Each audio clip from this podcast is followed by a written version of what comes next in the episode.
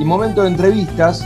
Siempre nos gusta tener una entrevista por día con gente ligada al mundo del vino, pero el mundo del vino es muy amplio, muy pero muy amplio, entonces a veces eso nos da la posibilidad de poder hablar con amantes del vino, con sommelier, con dueños de bodegas, con enólogos, con, con, distintos comunicadores del vino, bueno, con diferentes personajes que hemos hablado a lo largo de este ciclo nacional folclórica. Y en este caso vamos a hacer una, una entrevista que en realidad tiene más que ver con una historia de vida, una historia de vida que tiene distintas aristas, pero hay una arista que está muy vinculada al vino y por ahí va a ir esta charla. Estamos comunicados con Gustavo Caligiuri, que es un, un viajero y podemos decir un productor de vino o con alguna experiencia produciendo vino, producto de, de este último viaje que es parte de su experiencia de vida. Gustavo emprendió un viaje el año pasado por Europa y terminó encontrándose, entre otras cosas, que bueno, él nos va a contar, porque además es toda una historia en sí emprender un viaje en un año que termina siendo un año de pandemia, pero él nos va a contar cómo terminó siendo ese vínculo con el vino y con la producción del vino. Gustavo, muy buenas noches. Rodrigo acá te saluda, gracias por, por contactarte con nosotros. ¿Qué tal, Rodrigo? Buenas noches. Este, bueno, primero que nada, gracias a ustedes por, por contactarme, por el espacio este de diálogo que se abre, interesante, siempre hablar de, vinos y de vinilos, la música y disfrutar de, un elixir como es la bebida, eh, el vino, siempre con mesura, ¿no? con moderación, como se dice, o sea, para que uno pueda disfrutar de la bebida y no se nos vaya de las manos. Y agradecer, bueno, a, a tu productor, eh, Darío Vázquez, un amigo que puedo decir también eh, ha sido productor de algún que otro programa nos ha unido la radio, también una de mis pasiones, uno de mis grandes amores. El mejor me tocó, la verdad, estamos muy contentos con Darío, que es un fenómeno. Y bueno, y él me contó tu historia y la verdad que me llamó muchísima la atención. Vos tenés todo un vínculo, recién lo decía, hiciste radio, estudiaste comunicación y demás, pero el año pasado decidiste, no sé si el año pasado o el anterior fue el año de la decisión, decidiste un poco como quien dice patear el tablero e irte de voluntario a Europa. Exactamente, sí. No sé qué edad tendrás vos, pero yo pisé los 40 y, y la crisis de los 40 me abrazó, digamos, como se suele decir, y yo lo, lo, reconocí en solo una pregunta, no lo puedo resumir en una sola pregunta. Me pregunté en una de esas tardes de reflexiones y de cavilaciones de las tantas que tengo, digo, ¿vivo la vida que quiero dentro de lo que puedo? Y la respuesta fue un rotundo no. Para ponerte un poquito en contexto y a los oyentes, ¿no? O sea, mi vida, la vida de un de un hombre común, o sea, una persona normal que tiene su trabajo, 20 años en una empresa, un sueldo relativamente bueno, mi casa propia, mi auto, no tengo hijos, no los quiero tener tampoco, pero eh, independientemente de este dato que no hace a la historia, digamos, me cansé y me fui a buscar al mundo, digamos, a ver un, una frontera más humana, lejos de, de las contradicciones que me trae este mundo capitalista también, ¿no? De un mundo que se mercantilizó tanto para mi gusto que se pierde esto casualmente el disfrutar un encuentro a través de, del vino o de la música. Así que sí, promediando el año 2019, sin saber, por supuesto, uno nunca sabe qué va a pasar en el futuro, partí el tablero y, y me fui para, para, Italia.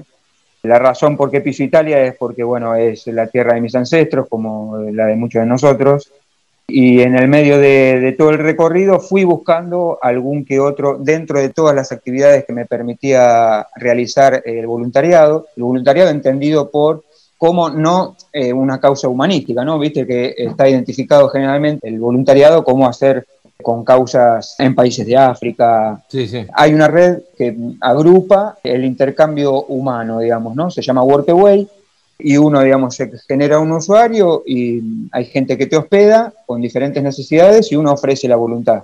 Y ahí se da un intercambio que realmente, después de haberlo hecho 15 meses, con una satisfacción enorme porque fui a buscar un vínculo humano que lo encontré.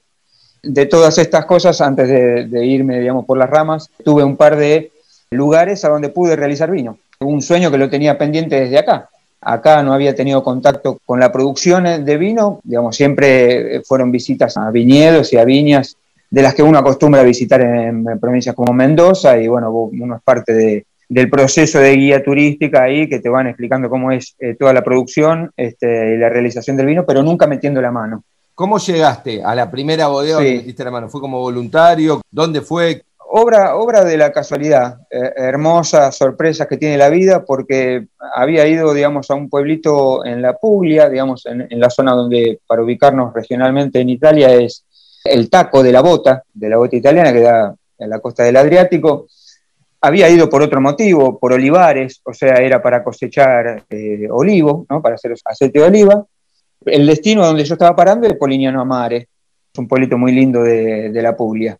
Y este amigo de esta persona que me hospedaba tiene una viña en el pueblo este Fassano, muy cerquita, le apremiaba la época de la vendimia. En Italia se hace la vendimia en septiembre, digamos, lo que vendría a ser como de marzo a nuestro. Y bueno, ahí me ofrecí, le digo, bueno, dale, vamos, es muy grande la viña que tenés, me dice, no, toda de uva blanca, si mal no recuerdo, Vermentino.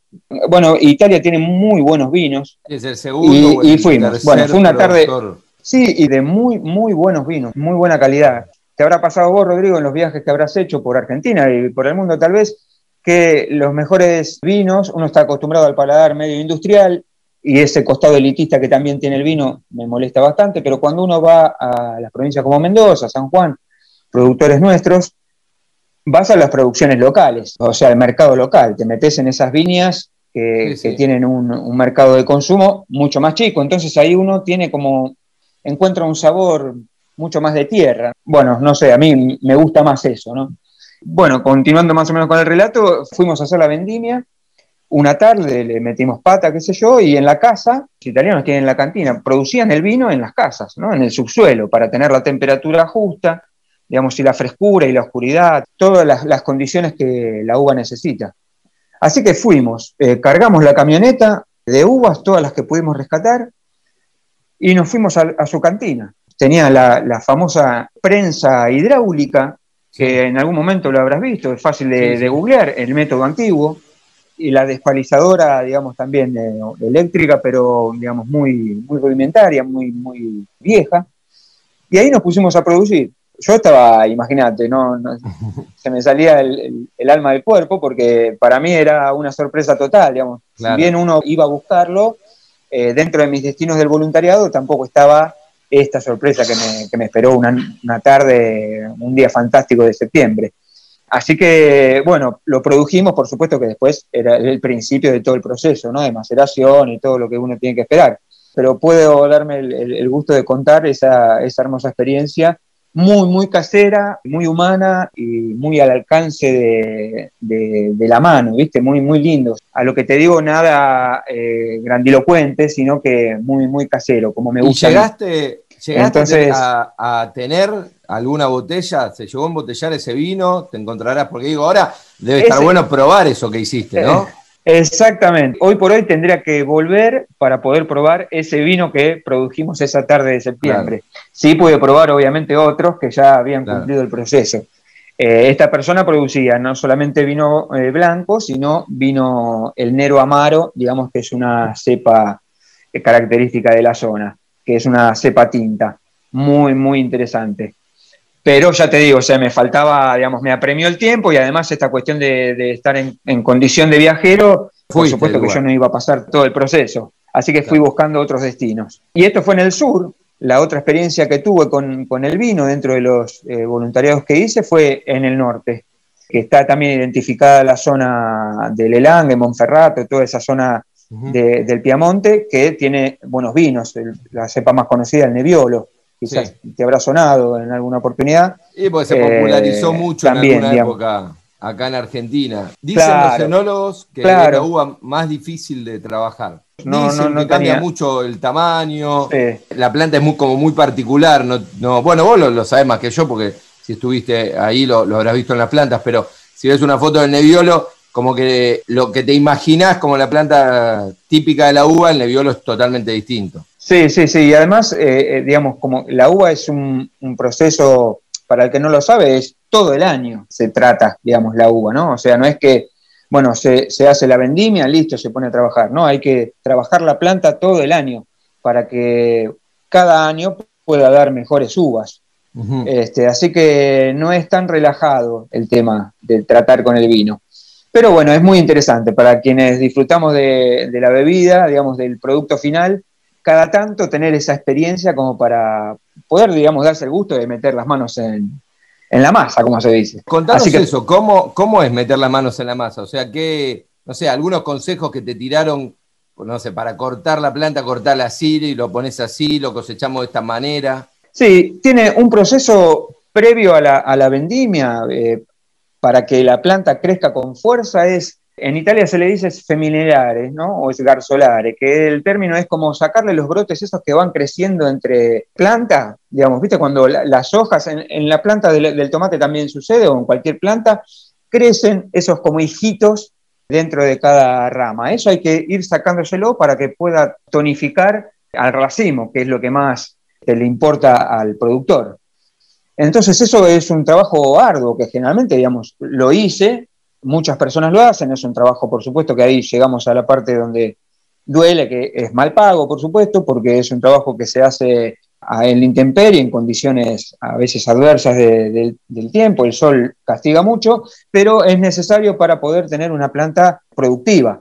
Y parece mentira, pero bueno, hemos hecho, no sé, con la persona, éramos dos personas en el norte, 60 filares de viña, esfeminelando, digamos, sacando todos esos brotecitos de, las plantas, planta por, planta, así que hay que hacerse de muy buena paciencia, son buenas eh, actividades para reflexionar, ensimismarse, digamos, bucear adentro de uno, este, y dejarse llevar, por supuesto, por la naturaleza, ¿no? Porque si hay algo que tiene esto es que, primero que nada, te tiene que gustar mucho el contacto con la naturaleza, que es lo que me pasa a mí, ¿no? O sea, disfrutaba mucho estar en ese lugar, por lo tanto el, trabajo no me era pesado, digamos.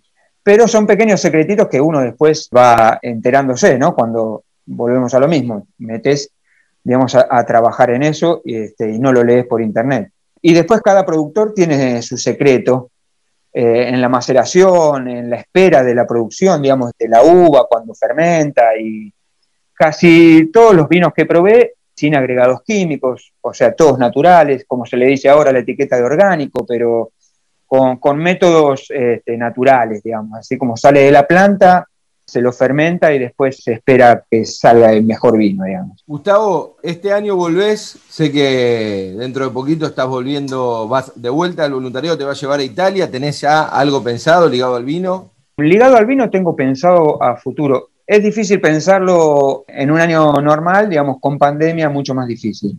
Pero mm, pienso ahora, digamos, cruzarme un poquito de vereda inmigratoria y, e irme para España.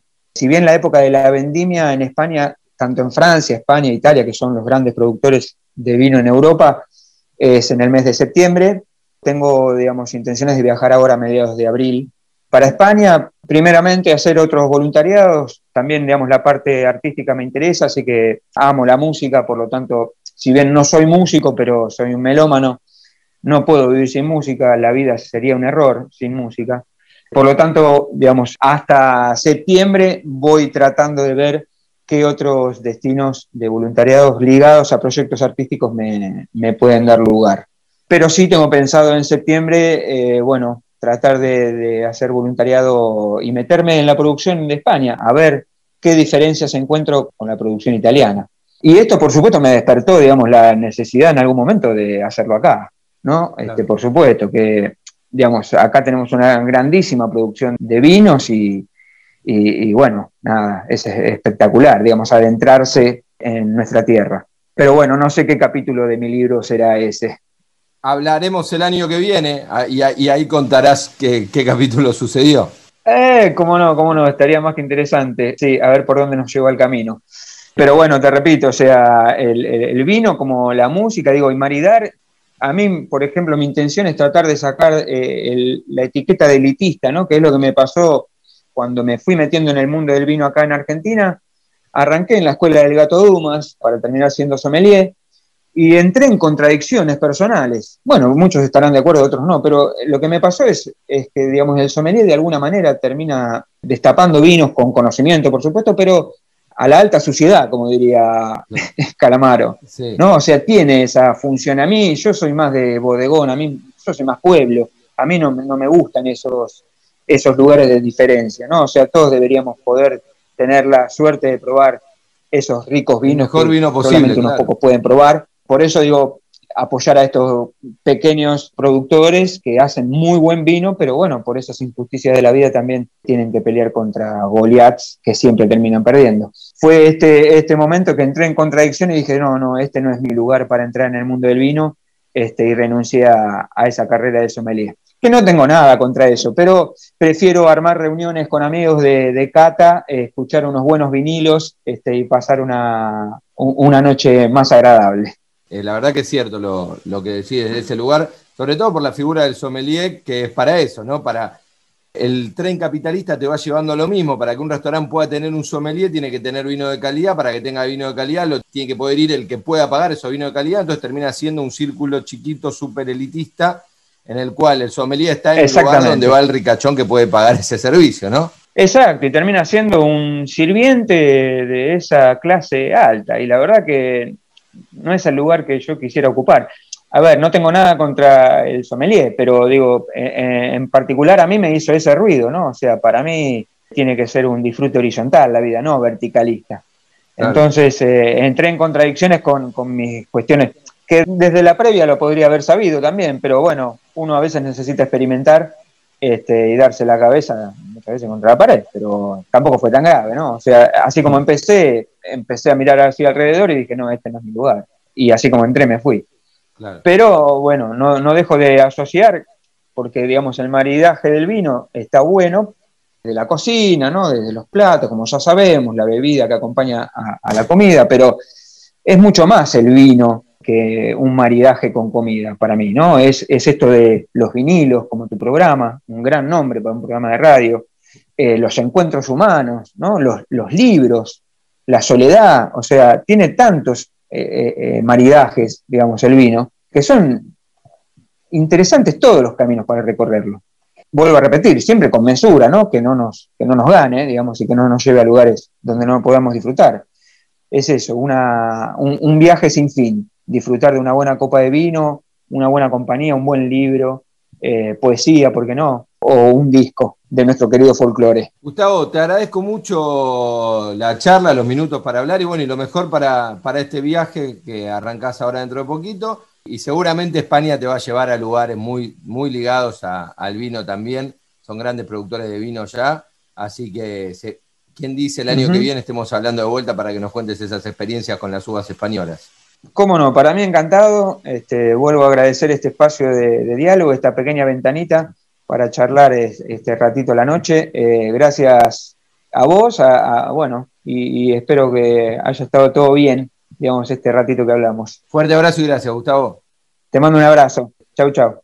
Así pasaba Gustavo Caligiuri, amante del vino, viajero, que nos contaba su experiencia en distintas bodegas de Europa. ¿Te gustó la entrevista? Ahora podés volver a escucharla en cualquier momento de la semana. Búscanos en Spotify, Vinos y Vinilos. Estamos llegando al final de Vinos y Vinilos de hoy, ya los dejamos con Sandra Ceballos, pero antes les quiero recomendar, quiero compartir la última canción que Nico Vega seleccionó para esta noche, esta noche preciosa donde tuvimos las recomendaciones de cine de Lau muy pero muy lindas con esta gran película que recomendamos que es Sabayay y el hombre sin miedo y tuvimos lugar para entrevistas súper interesantes como la de Cés y Gustavo Caligiuri y nos vamos a ir con esta última selección de Nico Vega de la tierra de los Carabajal, Santiago del Estero, donde el bombo y el violín se ponen al servicio del folclore. Con esta chacarera del dúo Orellana Luca nos despedimos, entonces escuchamos de Orellana Luca, Chacarera del Patio, la santiagueña. Pintado de sol y luna, techadito de estrellas, lindos son en mis pagos esos patios de tierra.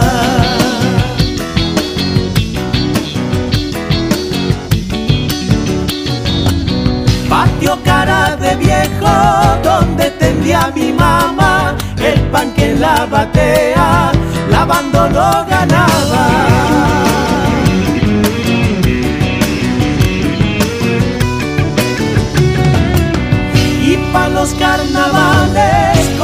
Puente y chacareras, embarrando chinitas, armábamos trincheras, chacarera de tierra, luna color de chango, sol lleno de coyuyos, son patios de Santiago.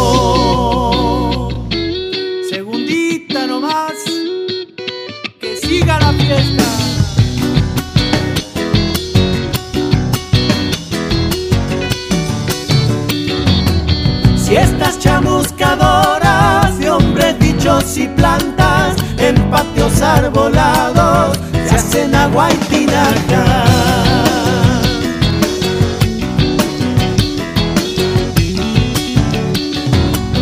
Se habré bebido estrellas que a mis vasos bajaban en las noches de amigos, patio, copla y guitarra.